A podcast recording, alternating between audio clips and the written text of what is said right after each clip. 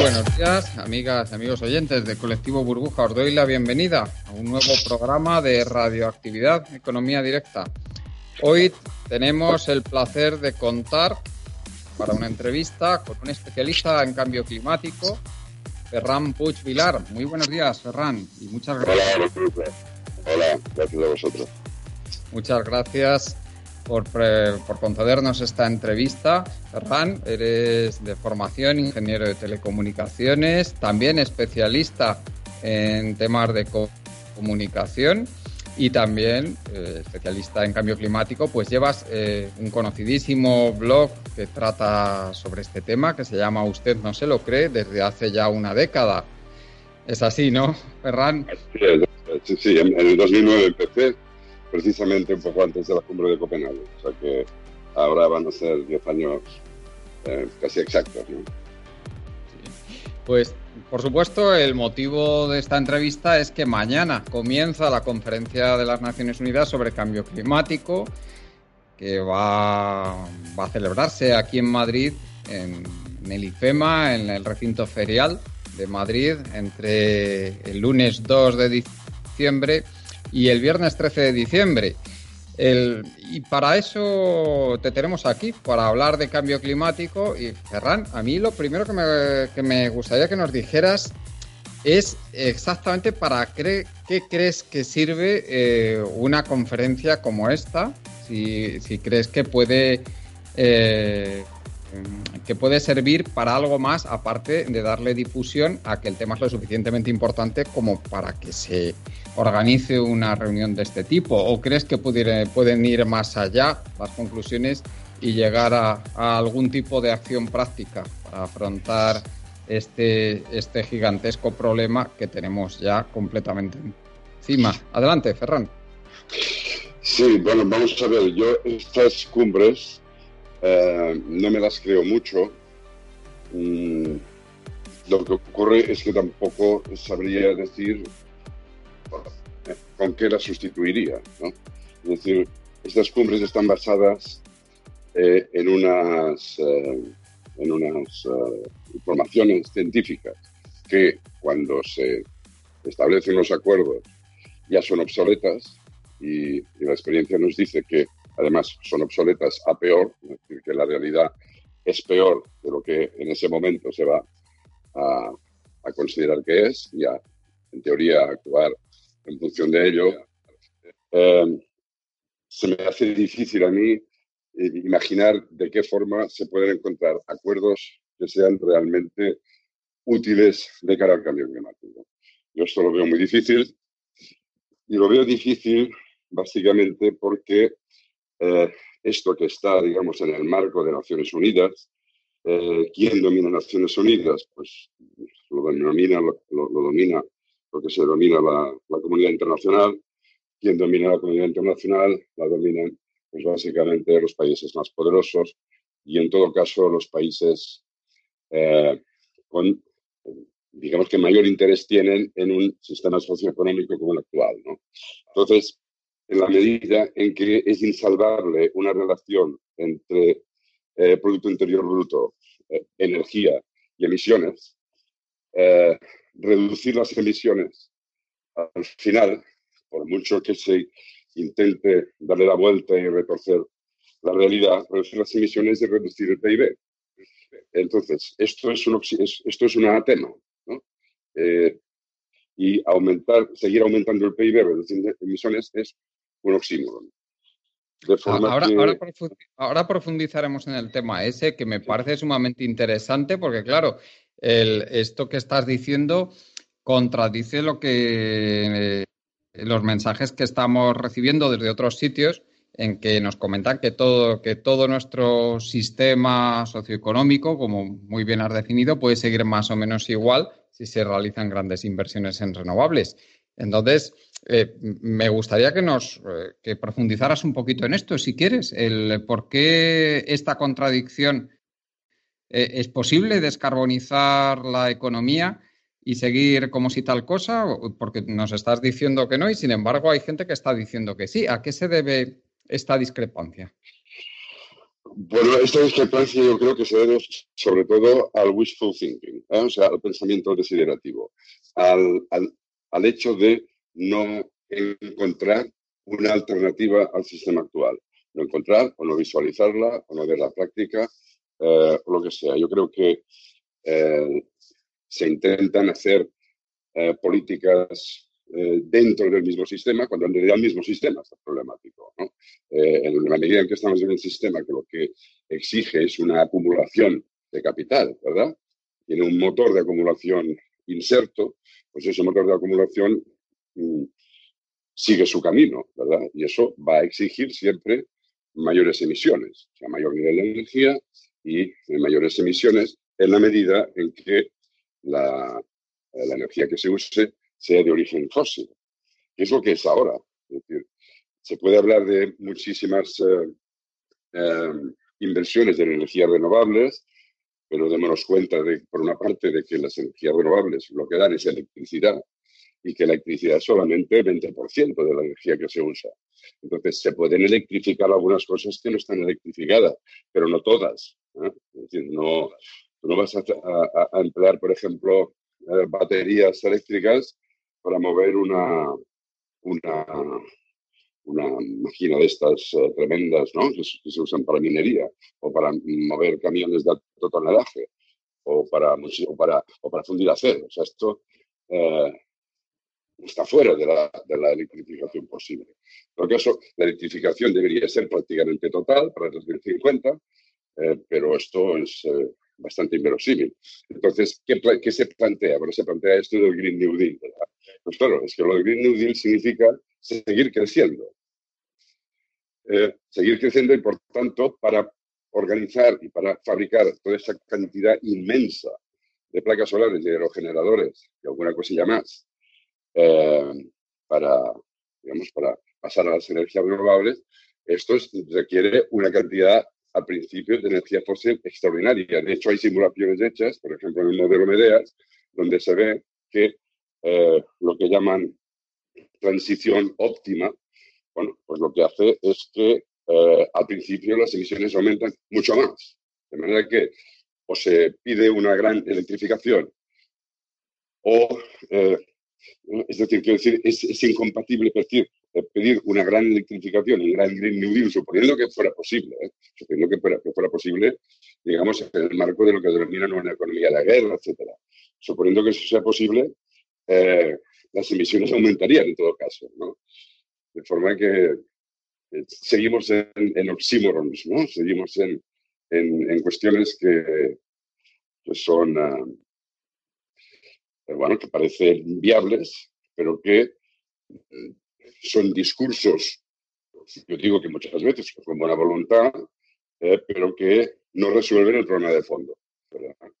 Esto sin consultar, con que los compromisos que los países tienen ahora adjudicados, por muchos acuerdos que tengan, eh, suponen un incremento de temperatura de 3 grados. Eh, ahora a lo mejor en Madrid, eh, pues lo Sí, es de lo que es de lo que te iba a preguntar ahora, Ferran, sobre la gravedad de la situación climática que estamos viviendo. Se habla de emergencia climática, eh, a mí me gustaría que nos, pero hay, lo primero eh, que me gustaría, mm, la gente que tiene dudas sobre esto, que no está muy informada, pues mm, cuando hablo con ella, pues me suele plantear varias dudas. La primera, hay gente que duda eh, si realmente estamos todavía seguros de que este aumento de temperaturas global que estamos viviendo sea debido a la, a la actividad humana. O sea, parece, te parecerá una tontería, pero hay mucha gente que todavía tiene dudas sobre esto. Entonces, eh, la, primera pregunta que te voy a pasar es hasta qué punto está la ciencia segura de que es debido a la actividad humana y a la emisión de gases de efecto invernadero, el aumento de temperaturas que estamos viviendo y hasta qué por qué y hasta qué punto la ciencia ha descartado totalmente las explicaciones alternativas que suele mencionar esta gente como son la órbita terrestre, la luminosidad del sol, etcétera?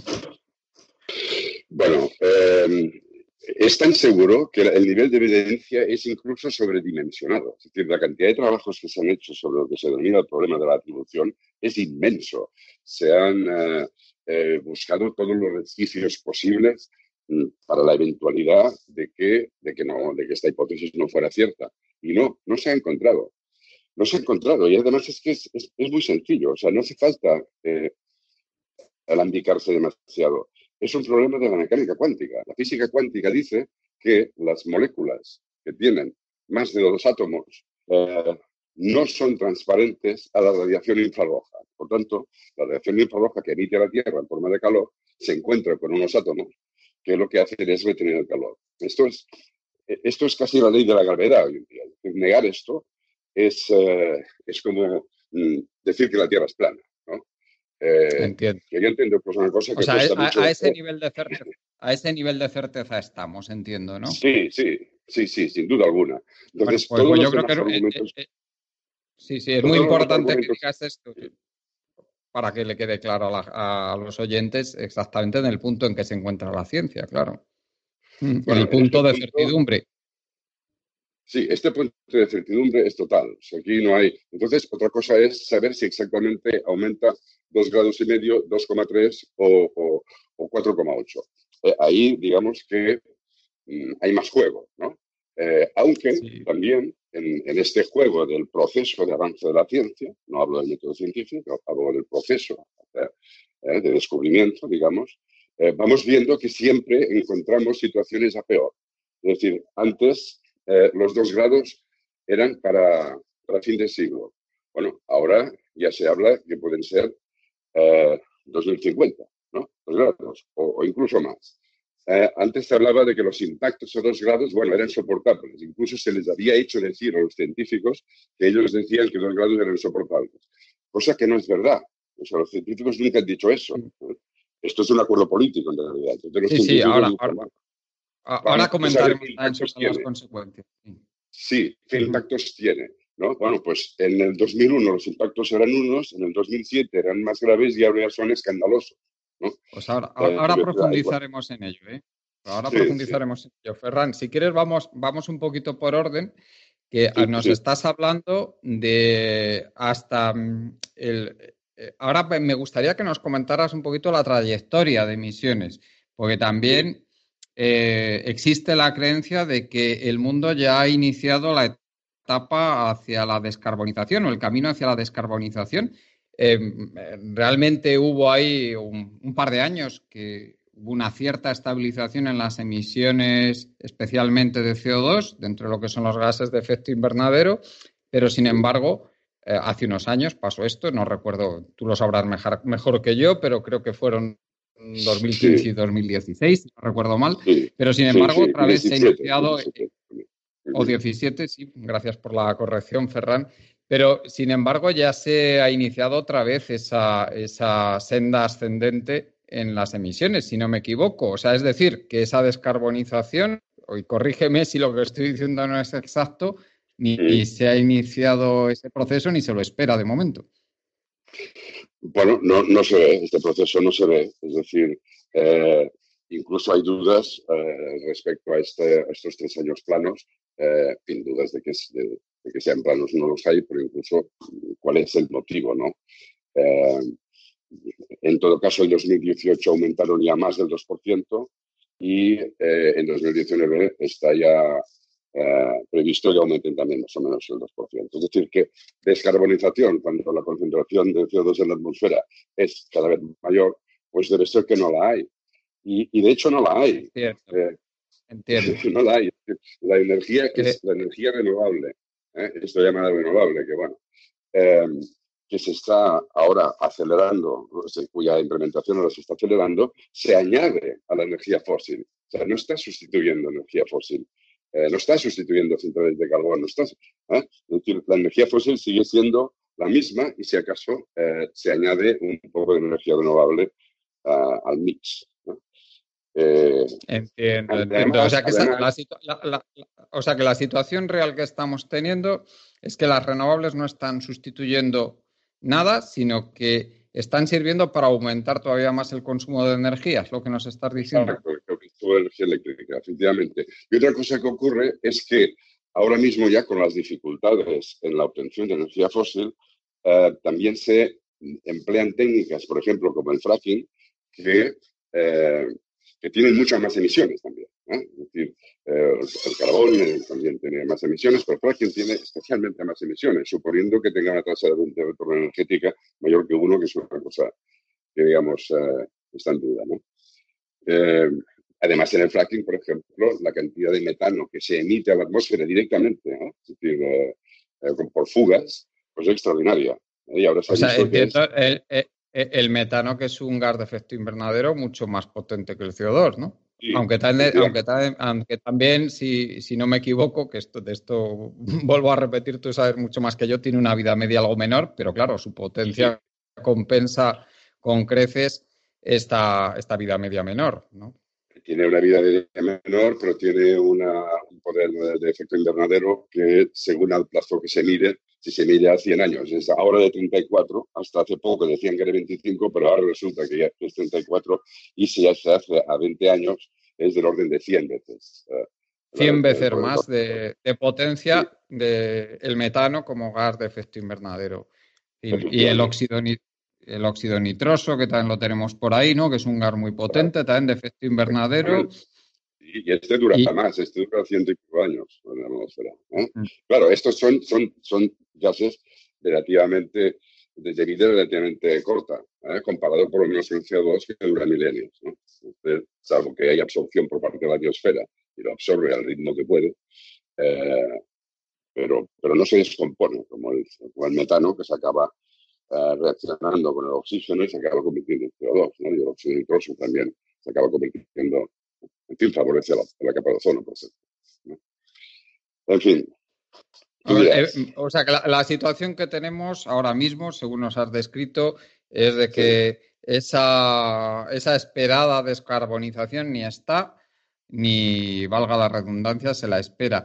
Pues ahora me gustaría, nos has, nos has hablado de que según se van sabiendo más cosas, según se van recogiendo más datos, según se van analizando, se van, según se van afinando los modelos, se va viendo ese aumento de temperaturas probablemente, eh, bueno, que sí, que está siendo, ya, ya está comprobado que está siendo más rápido de lo que se preveía hace unos años.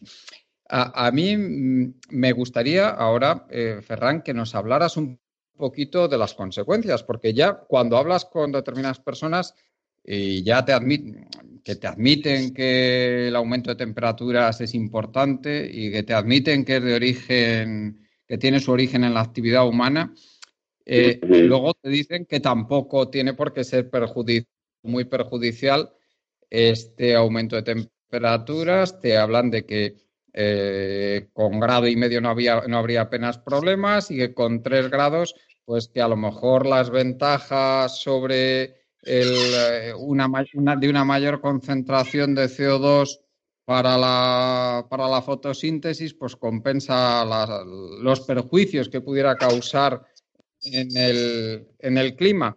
A mí me gustaría que todas estas, que analizaras un poquito eh, lo que la ciencia sabe a día de hoy eh, acerca de las auténticas consecuencias de estos aumentos de temperatura que se están previendo, que pues para ya muy poquitas décadas de tres grados o más. Eh, ¿Qué consecuencias sabemos a día de hoy o tenemos una certeza suficiente a día de hoy que podríamos sufrir en caso de que llegáramos a esta situación que, como nos has dicho, y según la trayectoria que llevamos, es bastante probable? Sí, vamos a ver, eh, dos cuestiones. La temperatura no ha aumentado más de lo que eh, se había previsto que aumentara a día de hoy. Lo que sí está previsto es que a partir de ahora, a partir de ahora aumente más, aumente más de lo que estaba previsto. Eh, luego está lo que me hablas de la fotosíntesis, lo que se llama el efecto de fertilización. Bien, eso es verdad. con más CO2 en la atmósfera, pues hay mayor actividad fotosintética y el aumento de la vegetación. Muy bien, pero esto tiene dos, eh, dos cuestiones, digamos, eh, pegadas a ello, ¿no? Una primera es que eh, si nos referimos a las plantas que se dedican a la alimentación, resulta que el nivel de nutrientes disminuye de manera muy importante, eh, hasta el 20-25%, el nivel de nutrientes de, de nuestros alimentos. Esto por una parte. Y por otra, que este efecto de fertilización tiene límites, porque las plantas no solo crecen cuando hay CO2, necesitan además agua, necesitan además fósforo, eh, necesitan además unas condiciones climáticas relativamente eh, adaptadas a, estas propias especies. Y eso que, es, que sí que es verdad que se ha producido, digamos, entre un incremento entre 0 y 1 grado, que es donde estamos ahora, eh, pues parece que esto ya empieza a, reducirse y que este, este eh, este, este, sumidero de CO2, este sumidero natural, empieza a, mostrar síntomas de, cansancio, ¿no? de agotamiento. Lo cual, lo cual no quiere decir que eh, una, una reforestación eh, o intentos de reforestación en la medida de lo posible y un poco de lo imposible no tengan sentido, desde luego lo tienen. Pero no hay que confiar mucho en esta, en este efecto de fertilización. Entonces me preguntabas por eh, impactos, ¿no? Por, los impactos, sí que, que, se, que, se, sabe ya que hay una probabilidad alta de que, de que se vayan a producir con estos aumentos de temperatura que se prevén para dentro de unas décadas. Sí. Eh, vamos a ver. El Acuerdo de París dice que no hay que superar los dos grados y que se harán todos los esfuerzos para no superar 1,5. Esto lo decía eh, sin tener en cuenta los denominados tipping points. Eh, y ahora se está viendo, y precisamente el año pasado salió un artículo en, en PINAS, ¿eh? en Proceedings of the National Academy of Sciences, que es de hecho el artículo más citado de, toda la literatura científica del año pasado, donde afirmaba que en el margen de los acuerdos de París ya se iniciaban procesos irreversibles en cadena. Ya, se, ya se pueden iniciar, ya se pueden iniciar en el marco de los acuerdos de París. Bueno, mm, primer, primer problema. Ayer, ayer vi en Nature que, digamos, los OPEs principales del de, clima, los, digamos, los más seniors y tal, tienen una, un paper que se llama, que es Climate Tipping Points. Uh, no recuerdo exactamente, voy a decir, no apueste usted contra ellos. ¿no? no ha puesto usted que no se van a, producir. Eh, claro, consecuencias. Consecuencias es que eh, Groenlandia y la Antártida Occidental ya están virtualmente condenadas. ¿eh? O sea, condenadas a fundirse completamente. Todo esto, mm, como la cuestión del nivel del mar es posterior y más lenta al incremento de temperatura, pues igual no nos pilla a muchos a mí desde luego, eh, vivos para que esto se vea de una forma tangible, ¿no? Es cuando eh, entra por los ojos y la gente se preocupa. Pero bueno, es que también es posible que el Amazonas, que es también un tipping element, es también un, elemento, digamos, desestabilizador, también dicen que entre 1,5 y 2 grados aquello puede convertirse una buena parte en sabana, por la vía del fuego, ¿no? Cosa que ya sabemos que está ocurriendo. al respecto de, del Amazonas, pues también vale la pena hablar de todas las demás selvas tropicales, en el Congo, en Borneo, etcétera, que esto, este verano estaban en llamas absolutamente, ¿no? Y, el caso de Australia, que lo está ahora, ¿verdad? Em, es decir, el aspecto del fuego es eh, el, incremento notable de, los incendios, como ya están viviendo en California. En California hay gente que se le ha quemado la casa dos veces, ¿no? Eh, bueno, son, son impactos muy graves. Otro que yo encuentro también especialmente sangrante es el impacto en la seguridad alimentaria. Es decir, ah, la, vida, las plantas están acostumbradas, están adaptadas a una temperatura que la temperatura industrial. Pueden aguantar, eh, digamos, impacto, impacto, o sea, pueden aguantar aumentos de temperatura moderados, temporales, etcétera, pero lo que no pueden aguantar es permanentemente un clima distinto. Y entonces la productividad disminuye. Y eso se lo están encontrando ya claramente las propias empresas alimentarias. Eh, yo no sé si el hecho de que un kilo de pan sea más caro que un litro de leche tiene que ver con esto. La verdad es que no lo he analizado con, con detenimiento. Pero, pero al parecer la cuestión del grano y de la, y de la suficiencia alimentaria, pues podemos tener problemas con ello. Eh, En fin, hay más cosas que se pueden hablar, pero son, yo creo que son suficientes. O imagínese usted, eh, en el año 2050 vamos a imaginar que el nivel del mar es medio metro más alto, eh, que el Amazonas apenas existe y que, y que eh, en fin, que, que, más pueden imaginar, ¿no? Pues incluso que haya tsunamis brutales porque esa, esa Antártida Occidental, pues uh, se derrumbe uh, de manera que produzca aumentos del nivel del mar relativamente súbitos, ¿no? Esto puede ocurrir. Es decir, eh, hablar de estas cosas puede parecer que son cosas de baja probabilidad, puede parecer que sean cosas, digamos, excesivamente catastrofistas, pero son cosas que, las tenemos delante, ¿eh? no son, digamos, no son uh, imaginaciones uh, de, de, situaciones poco probables, no lo son. Y, y insisto que lo preocupante es que, cada, que cuanto más sabemos, peor son las cosas. Y por tanto, nunca podemos saber si lo que sabemos hoy es lo definitivo o todavía vendrán uh, situaciones peores. ¿no? Mm.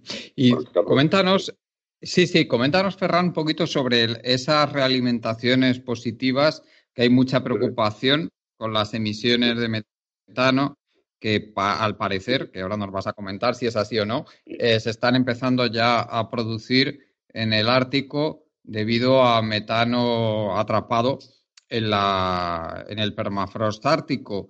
El, háblanos un poquito de, este, de, este, de esta alimentación positiva y si quieres hablarnos también de otras, como son la disminución del albedo, como son la emisión neta por parte de los suelos de CO2 en lugar de la captación, que también se está hablando de ello. Eh, háblanos si quieres, o de cualquier otro tema que, quieras explicarnos, como puede ser también eh, algunos otros efectos graves como son la, acidificación de los océanos. Eh, vamos a ver los polos se calientan más que el promedio. Entonces, eh, esto es debido sobre todo, bueno, es debido a varias cosas, digamos, a lazos de alimentación de este tipo. Pero hay uno que es el dominante, que es el del albedo. Es decir, en el Ártico, que es una superficie de mar helada, sí, o era, eh, lo que ocurría es que lo que ocurre es que cuando hay hielo, pues el rayo de sol incidente, como es blanco, pues rebota y no, no calienta la superficie. Pero a medida que aquello se va calentando y la superficie de hielo eh, se reduce, lo que aparece, eh, lo blanco, se, lo que antes era blanco se transforma en azul, en azul oscuro, y por tanto aquello se calienta más. Entonces, ¿qué problema hay en que se caliente más el Ártico que el promedio de, del planeta? El problema es que en el Ártico está el permafrost, ¿eh? lo que son las cosas del Ártico, está el permafrost, que es materia orgánica congelada. Está congelada además alrededor de los cero grados. De forma que al aumentar la temperatura allí, aquello se funde, ¿verdad? Se funde y emite, digamos, más que lo que emitiría. Entonces, si aquello emite más, eh, la concentración aumenta, la temperatura aumenta, eh, el Ártico se funde más eh, la temperatura en el Ártico aumenta más y el permafrost aumenta entonces sus emisiones. Esto es un lado de la orientación positiva, digamos, eh, dicho de esta manera, eh, es un lazo demoníaco, ¿no? bueno, pues este, lo que ha ocurrido hasta ahora, hasta ahora, hasta hace muy pocos años, es que esas emisiones adicionales las estaba eh, captando la vegetación, lo que decías antes. A pesar de que se emitía más, aquello era absorbido para la vegetación. Pero ahora sabemos, lo sabemos desde el mes pasado, porque, porque era noviembre, creo que no salió el paper, que ya son netas. Es decir, la Tierra ya está emitiendo eh, CO2 por su cuenta de forma neta. Lo cual, si es que a nosotros nos quedaba un margen de emitir CO2, pues nos lo reduce y además nos lo reduce aceleradamente en la medida de que es un lazo de alimentación que siempre da lugar a comportamiento exponencial. Eh, bueno, pues esto es muy serio el hecho de que, de que se haya producido esta inversión. Eh, no, es tanto, no, es tanto, inversión en este caso, sino meramente que ya no, ya no se absorbe tanto. O lo que dices en los suelos, efectivamente, hay muchos suelos, sobre todo los suelos afectados por las sequías, eh, donde ya han dejado de ser sumideros y eh, emiten por su cuenta los propios suelos. Eh, creo que es lo que me preguntabas, ¿verdad? Sí, sí, sí. Y luego también, mm, por ejemplo, el aumento también de la concentración de vapor de agua, que se entiende que puede, que al aumentar la temperatura, que también recordemos que, aunque en, absoluto no es ni mucho menos el, gas de efecto invernadero más potente, pero al ser el que mayor concentración tiene en la atmósfera, tiene un efecto tan importante, si no me equivoco, ¿no? Lo tiene, lo tiene. Porque al aumentar la temperatura... Sí, sí, Efectivamente. Sí, sí. Esto, que esto es un eh, hecho, es un hecho físico, de, física básica, ¿no? Que, que al aumentar la temperatura de la atmósfera y ser la mayor parte de la superficie de la Tierra agua, pues lógicamente la, la cantidad de vapor de agua que hay en la atmósfera, pues necesariamente tiene que incrementarse. Es que eso es sí o sí, no tiene vuelta de hoja. Sí, sí, sí. Esto es sí o sí, eh, pero muchas veces eh, en algunos círculos del negacionismo, digamos, de buena o mala fe, se dice, bueno, pues pero también es eh, el, vapor de agua un gas de efecto invernadero. Pues sí que lo es, pero, pero a diferencia del CO2, cuando hay demasiada agua en la atmósfera, llueve. Es decir, la cantidad de agua que hay, de vapor de agua que hay en la atmósfera es limitado y depende de la temperatura. ¿eh? Y en el momento en que hay demasiado, lo que ocurre es que llueve. Eh, de hecho, ciertamente, este es un lazo de realimentación positivo en la medida de que, siendo un gas de efecto invernadero, si hay más, eh, pues la temperatura aumentará más. De hecho, por, cada, por cada grado de aumento de la temperatura en la, la atmósfera tiene un 7% más de agua y eso hace que las, eh, que las lluvias sean más torrenciales, ¿verdad? que llueve peor. ¿no? Es decir, que el ciclo hidrológico eh, lo que hace es que se va a los extremos, hay más sequías de cuando llueve, llueve más torrencialmente. Efectivamente, este es un, un lazo de alimentación positivo importante, pero que no hay que darle la, la, culpa al agua, ¿eh? Porque, el agua no es el regulador del clima. El, agua lo que, lo que regula son las precipitaciones. Eh, el que regula realmente el clima es el CO2. Y además es que ha sido así, siempre desde que hay tierra. Desde que hay tierra, el, el, CO2 es como el mando regulador de la temperatura de la tierra. Mm. Pues Ferran, eh, estamos ya finalizando el tiempo de la entrevista y a mí me gustaría que nos, eh, probablemente haya algo que quieras comentarnos antes de terminar, algún tema que se haya quedado sin tratar y que te interese especialmente. O sea que si, si, quieres, si quieres hablarnos de ello, eh, mm, a lo mejor yo creo que merecería la pena comentar un poco sobre la cumbre paralela que se va a celebrar también, que es la cumbre social del clima que es la cumbre que celebran los, los movimientos sociales, las ONGs, que realmente no confían demasiado en lo que en lo que pueda salir de esta reunión oficial que se organiza en Madrid. Efectivamente. Eh, de la cumbre social del clima tiene también un peligro. Eh, yo espero que quede atenuado. Yo creo que va a ser difícil, digamos, ese peligro, que este peligro se manifieste, pero espero que en los días que, se produzcan quede atenuado, y es que estén, eh, esté, digamos, uh, influida sobre todo por los movimientos ecologistas clásicos. Cuando digo, cuando digo los clásicos, pues me refiero a Greenpeace, me refiero a Friends of the Earth, bueno, a esta gente que lo que busca es el Green New Deal, ¿no? Eh, sí.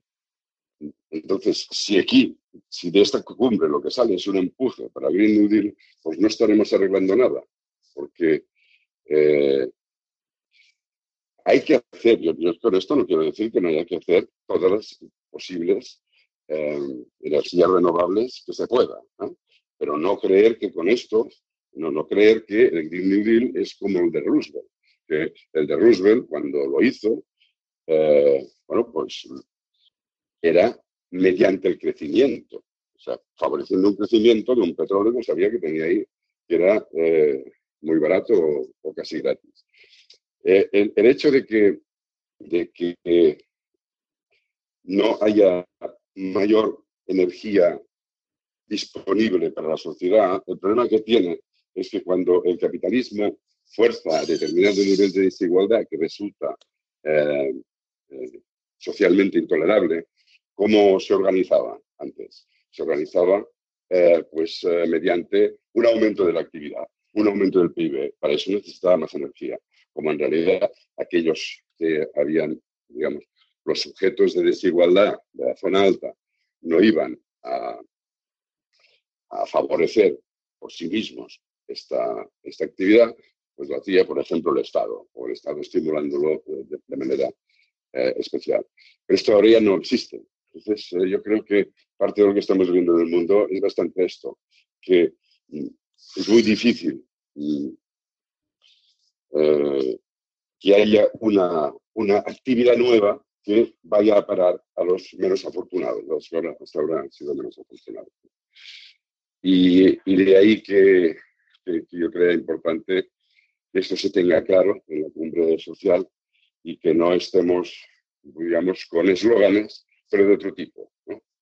Eh, y que allí realmente se toque de pies en el suelo y se sepa lo que está ocurriendo y qué cosas son viables qué cosas no lo son y qué cosas lo son, pero son una pérdida de tiempo. Eso también puede, existir. Desde luego coincido totalmente contigo, Ferran, que el, Green New Deal finalmente se puede convertir simplemente en un instrumento para que determinados eh, grupos empresariales pues hagan un gigantesco negocio con, con, la, con un intento fallido, que finalmente será fallido, de, prolongar todavía más este modelo socioeconómico que tenemos. Lo que pasa, Ferran, es que ese cambio de modelo socioeconómico, que yo coincido contigo, que es necesario, que el capitalismo respondió a unas determinadas circunstancias eh, que hacían posible ese crecimiento y ese uso indiscriminado de recursos, como, como si la Tierra tuviera una, una extensión infinita y como si los recursos fueran infinitos pues eh, lógicamente cuando esos recursos eh, finalmente eh, el propio sistema comprueba que no son infinitos, sino que son finitos como, es lógico, ya que la Tierra es redonda y de una dimensión limitada, pues, pues, pues, deja de ser funcional. Lo que pasa es que yo no sé si tú estás de acuerdo conmigo en que no se ve que ese cambio en el modelo vaya a llegar tal vez a tiempo para parar los peores efectos del cambio climático. No sé cómo, cómo, ves, cómo ves el tema, porque desde luego al, capitalismo, aun con estas reformas que se están viendo, que se están proponiendo y que todavía no se están aplicando, eh, también hay que decirlo, pues parece que goza de bastante buena salud. Salud, en el sentido de que sigue siendo hegemónico, ¿eh? no salud en, el sentido de que, de que sea bueno para la salud del planeta. Sigue siendo hegemónico, yo creo que por dos, por dos cuestiones. Una, porque nadie es capaz de visualizar una alternativa. Una alternativa que además sea, digamos, socialmente aceptable o como mínimo tolerada. Eh, esto por una parte. Y por otra, porque es claro, 250 años de capitalismo no solo cambian el planeta y la economía y, en fin, y muchísimas cosas. Y también cambian las mentalidades, las subjetividades. Entonces, hay mucha gente, pues no creo que Dale Jamison, ¿no? que decía que, que, a la gente le es más fácil imaginar el fin del mundo que el fin del capitalismo. Bueno, pero habrá que hacer un esfuerzo. Pero también es verdad que un fin del capitalismo en el marco físico en el que estamos insertos significa necesariamente un decrecimiento significa un decrecimiento. Eh, y nadie sabe muy bien cómo mm, transitar este decrecimiento, cómo gestionarlo, porque una cosa parece clara y es que el capitalismo no puede admitir decrecimiento, porque, porque no le devolverían las deudas, ¿no? Eh, si tú una deuda para invertir y crear puesto de trabajo y tal, pero digamos la, la sociedad decrece, pues esa deuda no, tengo muchos números de no devolverle, por tanto, el banco, quien sea, pues tampoco me lo va a prestar. Eh, y esto es una, una cuestión eh, intrínseca que, nadie sabe muy bien cómo resolver. Eh, por otra parte, atención también a las narrativas. A las narrativas. Antes hablábamos de desigualdad. Bueno, esto no creo que lo vayan a decir en, en, la, en la, cumbre del clima. Pero si el 10% más rico ¿eh? de las personas ¿eh? de cualquier país, ¿eh? si el 10% más rico redujera sus emisiones al nivel de europeo, eh, ya se disminuirían las, las, emisiones entre el 30 y el 50%. Entonces, eh, en realidad, estamos eh, hablando en términos de desigualdad social. el, cambio climático, al final, haber llegado a él, se ha, llegado con la desigualdad social, digamos, al lado. Pero ahora, para resolverla, la tenemos enfrente. La tenemos de manera que quienes en realidad son los que tienen más en su mano la posibilidad de reducir las emisiones, son la gente con más, con más, eh, con más recursos, eh, con más patrimonio, con más eh, cosas por gastar. Son aquellos que, si no las gastaran, pues no contribuirían a que haya mayor actividad y, por tanto, pues habría menos emisiones. Yo creo que la narrativa de culpar a China, culpar a, a los productores, eh, culpar a los, eh, intentar que, que, los países en desarrollo pues no aumenten más sus emisiones. Todo esto es, eh, no sé si es hipocresía, pero en todo caso no es abordar el problema real, porque si alguien pudiera hacer que el 10% de personas que están muy por encima de la media simplemente aceptaran la media, oye, no sería suficiente el, el, resultado, pero sería un buen comienzo. Y además, eh, daría ejemplo para que los demás, eh, los pasos siguientes, pues tuvieran una mayor aceptación, una mayor legitimidad.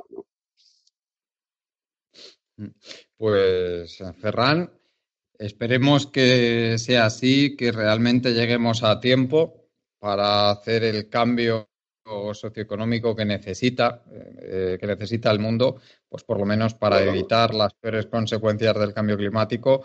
Eh, vamos a poner una nota de optimismo al, final y pensar que si, que si realmente somos capaces de concienciar, de concienciarnos, de movilizarnos, de poner de nuestra parte, de, ser, eh, de, demostrar por una vez que somos una especie inteligente, esperemos que sí.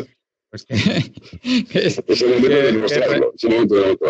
sí, ahora es el momento de demostrarlo, efectivamente, que nos comportamos con más inteligencia que, que, los renos de la, de la isla de San Mateo que las levaduras en el tanque de Mosto. Eh, pues, pues vamos a poner esa nota de optimismo y pensando que realmente pueda ser así. Muchísimas gracias por tu participación, Ferran, por concedernos esta entrevista. Me gustaría, antes de acabar, que nos des la dirección de tu blog para que lo puedan consultar y ampliar toda esta información que nos has dado, que tienen allí muchísimo material en tu blog. Si nos puedes dar la dirección. Sí, sí, Además estoy haciendo una serie de posts eh, donde muestro efectivamente cómo las cosas son desde el punto de vista científico, ¿eh? dentro de la comunidad científica, eh, peores de lo que se se ponía hasta hace bien poco y que en todo caso lo que hay es siempre esta tendencia hacia peor. Bueno, el blog es uh, usted no se lo cree, usted no se lo cree.com. Está. Muy bien, pues muchas gracias. gracias muchas, muchas gracias a toda la gente que nos escucháis. Espero que os haya gustado el programa.